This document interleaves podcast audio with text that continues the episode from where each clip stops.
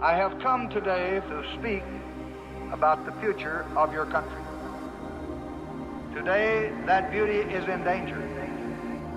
The water we drink, the food we eat, the very air that we breathe are threatened with pollution.